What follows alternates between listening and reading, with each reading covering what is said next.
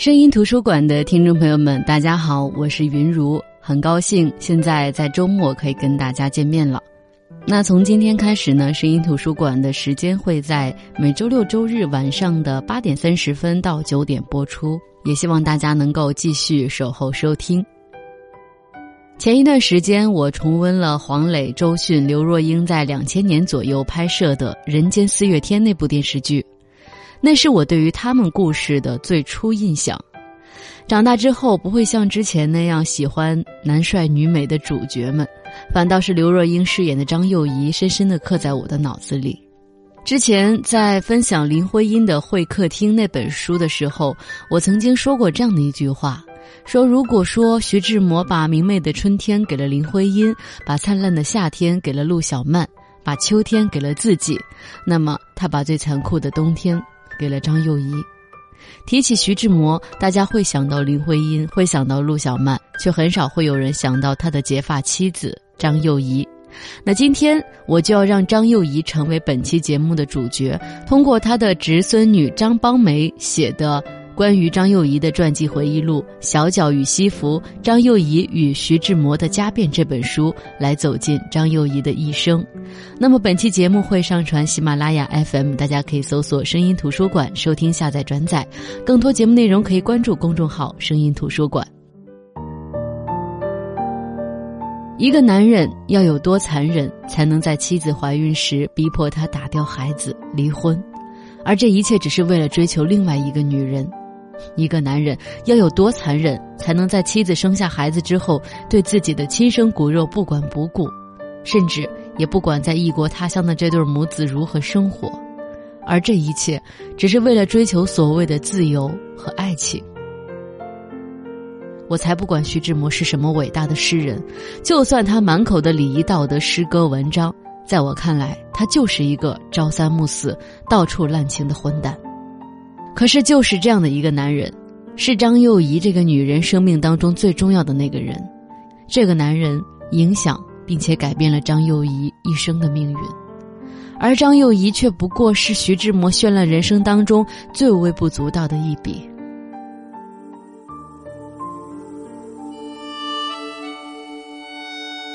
张幼仪，她的本名叫张家斌，幼仪是她的字。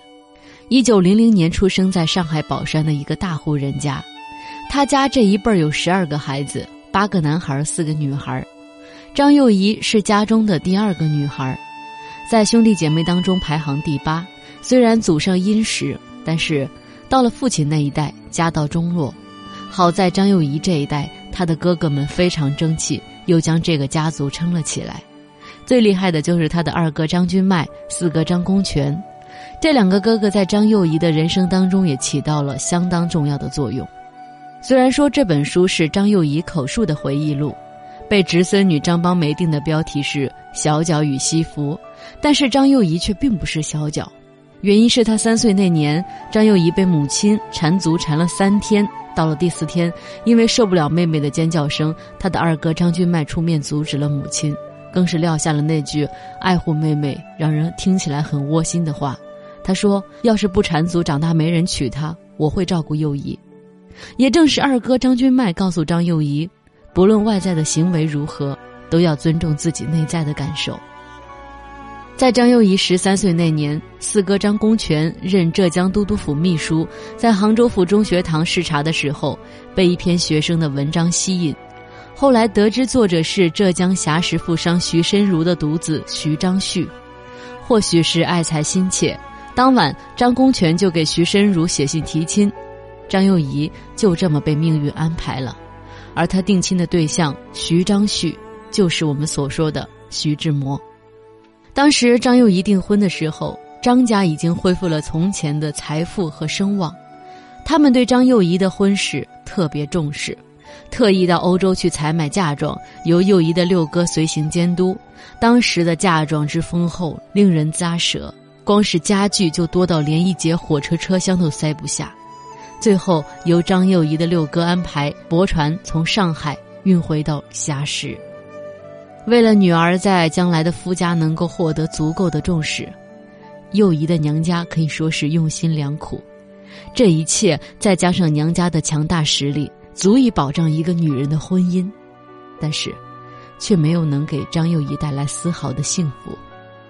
在那个时候，中国做父母的给儿子娶亲，并不是给儿子娶妻子，而是为自己娶儿媳妇儿。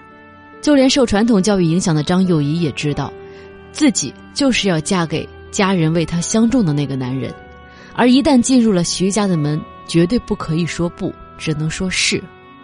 还有，不管丈夫和自己之间发生什么事儿，都得以同样的姿态对待公婆。所以，尽管张幼仪婚后很想跟徐志摩北上去北京，尽管张幼仪也想去完成自己没有完成的学业，但是，都是因为公婆不允许而作罢。所以，这样的张幼仪深得徐志摩父母的欢心，他的大儿子阿欢的诞生，更是让徐家二老高兴的合不拢嘴。虽然张幼仪知道自己天生不仅具备女性的气质，也有男人的气概，并且她深受二哥的鼓舞，渴望接受教育，但是在和徐志摩的婚姻里，她只是旧时那个三从四德的女子，默默的相夫教子。徐志摩在婚后对张幼仪说的话可以说是屈指可数的，婚后四年，他们在一起生活的时间可以说只有四个月。在北京，徐志摩凭借着张幼仪二哥张君迈的关系结识到了梁启超，在梁启超的鼓励下，一九一八年七月，徐志摩出国深造。那么，在一九一八年的秋天呢，张君迈就曾经鼓励过妹妹张幼仪去出国和徐志摩团圆，但是这个想法从提出到张幼仪真正踏上出国的轮船，时间已经过去了三年。他也没有想到徐志摩能够给他写信让他出国，他更没有想到他自己真正踏上异国他乡的土地的时候，他人生当中寒冷的冬天真正的来临了。那个时候，徐志摩结识了林徽因，一头扎进了康河的柔波里，以至于自己都忘了早前曾经写信给家里让张幼仪出国的事儿。那个年代。交通不方便，车马邮差都慢，所以你想想，一封从国外寄出的信，寄到中国浙江海宁县的硖石镇，我估计得花一个月的时间。这边呢，给徐志摩回信，收拾行装，安排张幼仪出国，我估计前前后后得两三个月的时间。这两三个月，什么事儿都有可能发生，比如说徐志摩爱上了林徽因，所以。当看到张幼仪的那一刻时，徐志摩是极其的痛苦和悲哀的。在《小脚与西服》这本书里，张幼仪说自己从来没有见过徐志摩穿西服的样子，可是仍旧在人群当中一眼就认出了他。幼仪说：“因为他的态度，我一眼就看得出来，不会搞错。因为他是那堆接人当中唯一露出压根儿不想站在那儿的那种表情的人。”在伦敦，他们生活在一起的时光也不长。徐志摩总是外出，张幼仪总是待在家里，但是种种细节都逃不开女人的敏感。幼仪很快察觉到徐志摩肯定已经有心上人了，可是在这当口，偏偏自己怀孕了，可笑吧？徐志摩呀，徐志摩，你说你不爱张幼仪，你那时已经爱林徽因深至骨髓，你已经完成了传宗接代的任务了，你为什么？还能让张幼仪怀孕呢？可能就像张幼仪说的那样，她在最想摆脱我的时候，败给了我的肉体。当张幼仪把怀孕的消息告诉徐志摩的时候，徐志摩毫不犹豫地说：“把孩子拿掉。”这是幼仪万万没想到的回答。他说：“我听说有人因为打胎死掉的。”，徐志摩冰冷地说：“还有人因为火车肇事死掉的呢。”难道你看到人家不再坐火车了吗？也就是那一次，张幼仪对徐志摩的人品产生了怀疑。两个人那么不尴不尬的生活了一段时间，没有任何预兆的，徐志摩突然消失了，并托人传话给张幼仪。那人就说：“徐志摩不要你了。”他问张幼仪愿不愿意做徐家的媳妇儿，而不是徐志摩的太太。这话问的多残忍！他的意思是让二十一岁的张幼仪就这么守活寡吗？那一段只有自己在沙士顿那个家里住的时光，让张幼仪特别的恐慌。张幼仪只得求助二哥。二哥张君迈让妹妹到巴黎去找他，千万不要打胎。后来张幼仪先到巴黎，辗转到德国，一九二二年生下次子彼得。可是刚生下孩子，他就收到了徐志摩的离婚协议。说起这离婚协议，幼仪也是哭笑不得。一个人时时刻刻在作秀，演得久了，也许自己就相信了吧。离婚协议书上有这么一句话，翻成白话文大意是说：我们要有改良社会的责任，我们要有造福人类的意愿，我们要先做榜样，永绝志断，尊重我们的人格，自由离婚，抛弃痛苦，开始幸福。张幼仪说：“他说我们前途无量，彼此又造福人类的心是什么意思？”我什么时候表现出这些潜力了？在张幼仪看来，与其说这封信是写给他张幼仪的，不如说这些话是说给群众、说给史学家、说给后人听的。在离婚协议上签完字，张幼仪正眼看着徐志摩说：“好了，你去给自己找一个更好的太太吧。”徐志摩欢天喜地的去看孩子，却始终没问张幼仪要怎么去养活这个孩子。他们母子俩要怎么活下去？就这样，张幼仪和徐志摩的婚姻结束了。张幼仪说：“我一直把我这一生看成两个阶段，德国前和德国后。去德国以前，我凡事都怕；去德国以后，我一无所惧。”在彼得出生后，张幼仪也申请进入了佩斯塔罗奇学院就读，学习儿童教育学。也正是在孕育和抚养儿子彼得的过程当中，张幼仪有空去想，为什么他和徐志摩的婚姻是失败的。他也终于懂得为什么徐志摩总是用小脚和西装的理论来比喻他。他发现，自己虽然不是小脚，但是行为和思想表现的和缠过脚的人没什么两样，思想上充满束缚，没有自我。对自己接受的传统教育和习俗毫不怀疑，可是，她毕竟不是一个小脚女人，她决定拿出勇气，做出改变。她说：“经过被徐志摩抛弃在沙士墩的那段可怕的日子，我领悟到，自己完全可以自力更生。我不能回徐家，像一个没结婚的姑娘一样住在徐家。我下定决定，不管发生什么事儿，我都不要依靠任何人。”而要靠自己的两只脚站起来。可是好时光不长，儿子彼得在他两岁那年去世了，张幼仪伤心欲绝。这个时候，徐志摩在苦追林徽因无果之后，和陆小曼在一起了。当时陆小曼已经是有夫之妇，为了躲避风言风语，徐志摩再次游历欧洲。徐家二老得到孙子去世的消息，赶紧让徐志摩赶往柏林。这场柏林之行看似是父亲对儿子的追悼，其实徐志摩是被徐家二老催促前往的。他对张幼仪的厌弃并没有因为离婚而有所减弱。在一九二五年三月十八日给陆小曼的信中，徐志摩这样写道：“他说，再隔一个星期到柏林，又得对付张幼仪了。我口虽硬。”心头可是不免发腻，小曼，你懂得不是？这一来，柏林又变成了一个无趣味的难关。怀着这样的心情去见张幼仪，却没想到，现在的张幼仪已经不再是那个懦弱的女子。徐志摩离婚之后，从来没有放弃过爱人和被爱的权利，可是张幼仪却被四哥要求五年之内不能再婚。以免被人家猜测是不是当初离婚是因为幼仪不守妇道才被徐志摩抛弃的，所以即使在柏林有人追求张幼仪，张幼仪也全然拒绝。一九二七年，在彼得去世三年后，张幼仪回国，在东吴大学教了一周的德语课后，担任上海女子商业银行的女总裁。从这一年开始，张幼仪的人生完全开挂。她不仅是女子银行扭亏为盈，在上海金融界崭露头角，她还创办了上海第一家时装公司——云商时装公司，并担任总经理。和徐志摩离婚之后，张幼仪和他的关系反而得到改善，可能是因为有儿子阿欢和徐家二老的关系吧。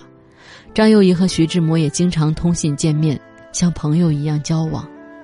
十五岁，一个女人十五岁就嫁给徐志摩这样的一个男人，与他生儿育女。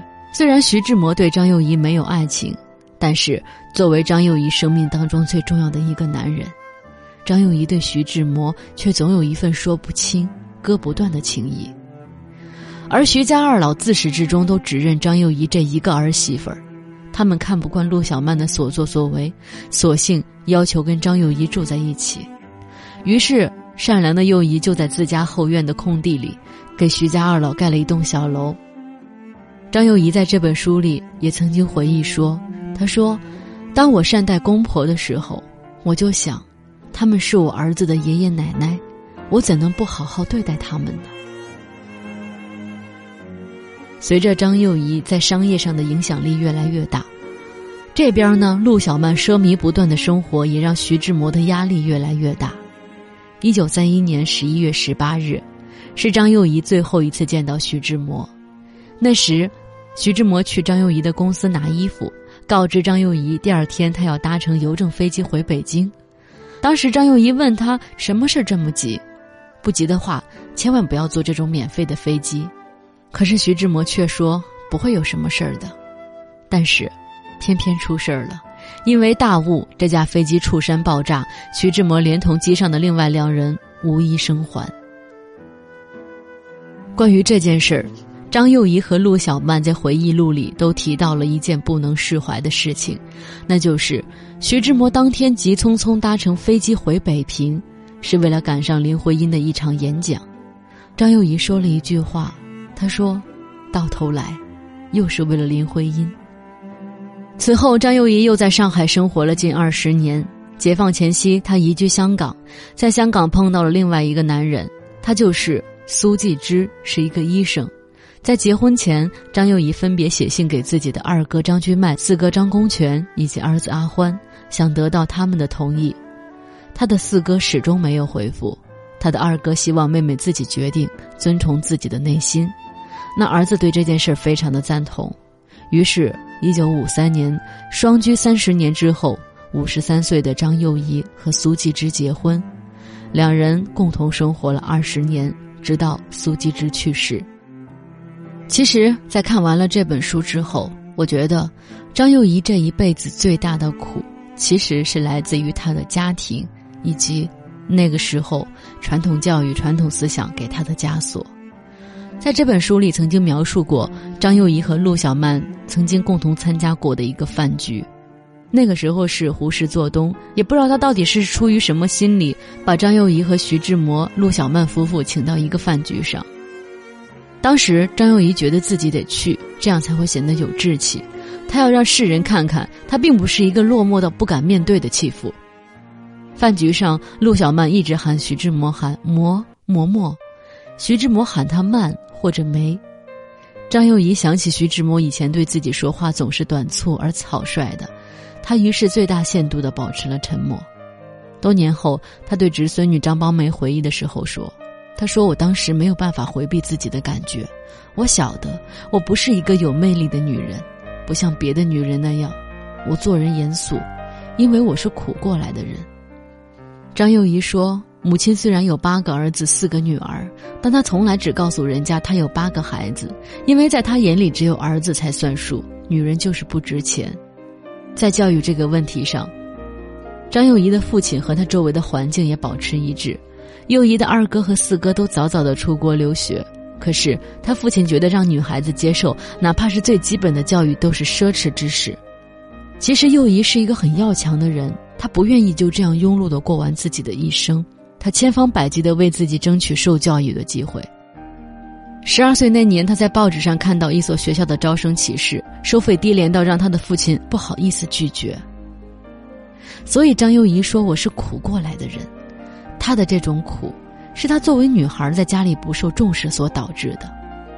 但是我不知道在哪儿看到这样的一段话，我觉得非常好。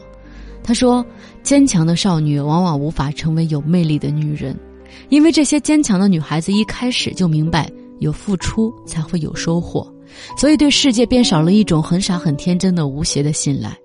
他们不相信自己能够轻易的被爱，也就不能够明眸善睐的说笑自如。在自我本身不自信的前提下，同时他也没有办法信任外部的世界，所以他们通常会选择披上严肃的外衣，收紧自己。洒脱活泼的徐志摩断然不会爱上这样的女子。尽管张幼仪长得不差，而且努力追求上进，贤良淑德，甚至为他生下了孩子，但是在徐志摩的眼里，她依然是一个无趣的土包子。张幼仪不明就里，一直以为是自己做的还不够。她后来为徐志摩做的确实也非常多，但是这些只让徐志摩无条件的依赖他、信任他、尊敬他，却始终爱不上他。而徐志摩喜欢的林徽因、陆小曼们，则因被爱而可爱，因可爱而更加被爱。林徽因和陆小曼们的父亲对他们的宠爱，使得他们后来在男性的世界里也很自信、明朗、活泼、娇嗔。那是他们自童年起就形成的一种气质，这种气质甚至会形成一种催眠，让接近他们的男人感到，不爱他们，简直是天理难容。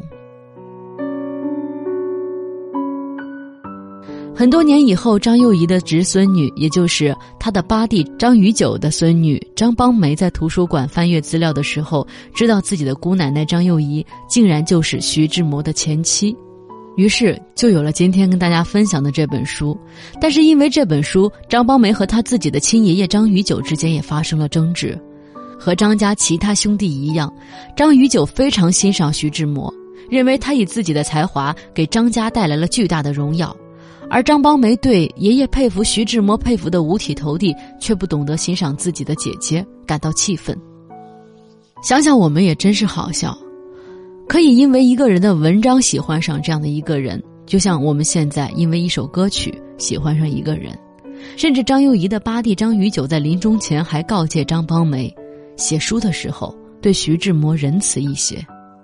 张宇九崇拜徐志摩。由作品及人，崇拜到他只看到徐志摩的好，而看不到自己的亲生姐姐因为徐志摩而遭受到的人生的痛苦。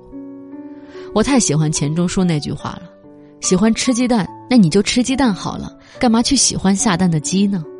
喜欢徐志摩的文章，你尽管喜欢就好了，干嘛去非得喜欢他这个人呢？他的文章，他的诗歌可以流芳千古，可以得到诸多褒奖。但是他这个人未必就如他的诗歌文章一样能得到后世的敬仰，可是我们糊涂的人类，往往会将这两者模糊。文章好，就要强加给别人，强加给自己一个他这个人也如此的标志。可是这世界上聪明人太多，有太多人知道什么是给后人看的，什么是给史学家看的。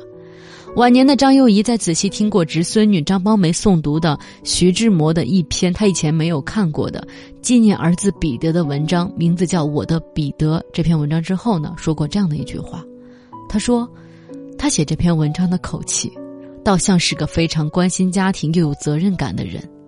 可是啊，从他的行为来判断，我不觉得他担心我们的钱够不够花，还是我们要过怎么样的生活这些事情。”你晓得的，文人就是这副德行。一九八八年，张幼仪以八十八岁高龄逝世于纽约，墓碑上刻着“苏张幼仪”。梁实秋评价张幼仪说：“她沉默的、坚强的过她的岁月，她尽了她的责任，对丈夫的责任，对儿子的责任，对夫家的责任。凡是尽了责任的人，都值得令人尊重。”好的，这就是今天声音图书馆的全部内容。今天我们分享的这本书呢，是张邦梅的关于张幼仪的传记回忆录《小脚与西服：张幼仪与徐志摩的家变》。或许，通过这样的故事，我们都猜测过，张幼仪是不是真的很爱徐志摩？那节目的最后呢，我想以这位以对自我不那么重视的姿态度过一生的女性。面对侄孙女关于她对于徐志摩究竟是怀着怎么样一种感情的询问的回答，来结束今天的节目。张幼仪说：“你总是问我，我爱不爱徐志摩？你晓得，我没办法回答这个问题。我对这个问题很迷惑。因为每个人总是告诉我，我为徐志摩做了那么多事儿，我一定是爱他的。可是我没办法说什么叫爱，我这辈子从来没跟什么人说过我爱你。如果说照顾徐志摩和他家人叫做爱的话，那我大概爱他吧。在他一生当中遇到的几个女人里面，说不定我最爱他。好的，这就是今天的声音图书馆。那在明天周日的晚上八点三十分，希望大家依旧锁定收听声音图书馆。我们明天再见。少年人啊。